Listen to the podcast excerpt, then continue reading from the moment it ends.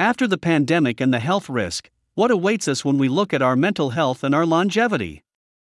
According to several studies and the opinion of several experts, an increase in depression, anxiety, or some other type of psychiatric disorder is expected.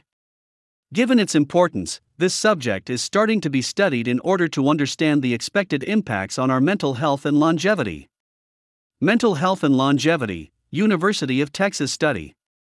Psychiatrist Carol North, a professor at the University of Texas Southwestern, published an article on this topic mental health and the COVID 19 pandemic. This specialist has already studied the impacts of major disasters such as 9 11 and Hurricane Katrina in the U.S., and yet says that the impact of COVID 19 still brings us many uncertainties. In this article, the psychiatrist states that the majority of the population will experience some degree of anguish and suffering, with some groups being more affected than others. Which groups of people are most likely to have an impact on their mental health? Those who have already contracted the disease. Those belonging to risk categories, such as the elderly. Those who already have psychiatric or substance abuse problems. Health professionals due to the risk of exposure and the emotional burden to which they are subjected. One of the problems also pointed out in addition to the possible lack of resources to treat patients and the uncertainty in diagnoses, could be associated with financial issues. The loss of employment, the precariousness of jobs, the reduction of wages may put the search for specialists in these areas of mental health on standby, even if they are part of the groups marked as at risk.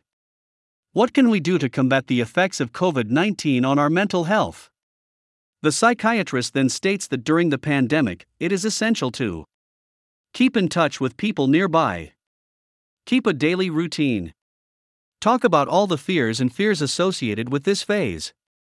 The uncertainty and seriousness of this outbreak causes an increase in stress, which is also pointed out as one of the elements to be controlled in order to fight the disease by some specialists.